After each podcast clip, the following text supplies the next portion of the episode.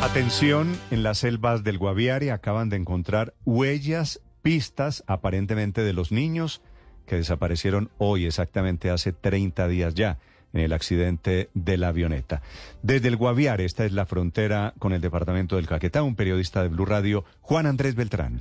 Néstor, buenos días. Pues en el día 25 de la Operación Esperanza, los comandos de las fuerzas militares encontraron nuevas pistas de los niños indígenas perdidos en la selva. Sobre un terreno fangoso, las unidades encontraron una huella pequeña que para corroborar su tamaño fue comparada con una huella de una bota militar talla 40, donde la diferencia es evidente y que según creen los equipos de búsqueda correspondería a Leslie, la niña de 13 años de edad y que también daría cuenta que los niños habrían cambiado de rumbo, ya que inicialmente iban hacia el occidente y ahora irían rumbo al norte, bordeando un caño que desemboca en el río Apaporis. Habla el coronel Fausto Avellaneda, comandante de la operación terrestre de las Fuerzas Especiales.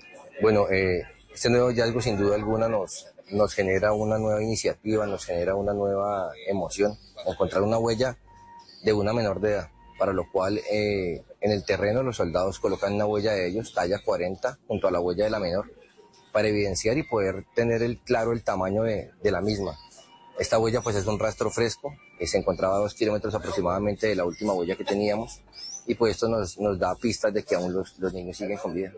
Y para dar con los niños son varias las estrategias que hoy se implementan en esta zona del país por parte de los comandos. Una de ellas es que estos hombres han ubicado borojos y mangos silvestres, que dicen las fuerzas militares con ayuda de imágenes satelitales e inteligencia artificial están mapeando la zona para identificar los árboles que dan esos frutos en el lugar y establecer una posible ruta de alimentación para los niños y de esta manera establecer un perímetro para poder rastrearlos. También ingresaron unas cintas de señalización amarillas de esas que tienen la palabra peligro, donde buscan acordonar un radio de cuatro kilómetros donde creen que pudieran estar los niños. Esto con el objetivo de que no avancen más. También sobre esta misma cinta de señalización han colgado varios pitos para que los niños puedan emitir alguna alerta en medio de la selva.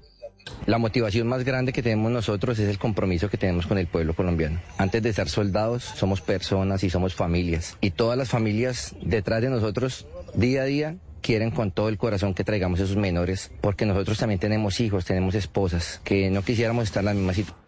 Y por último fueron insertados hoy en la zona un grupo de ocho comandos especiales, que son catalogados como los más experimentados del país, incluso de Latinoamérica, en búsqueda y rastreo en zonas complejas. Esto para apoyar la operación Esperanza.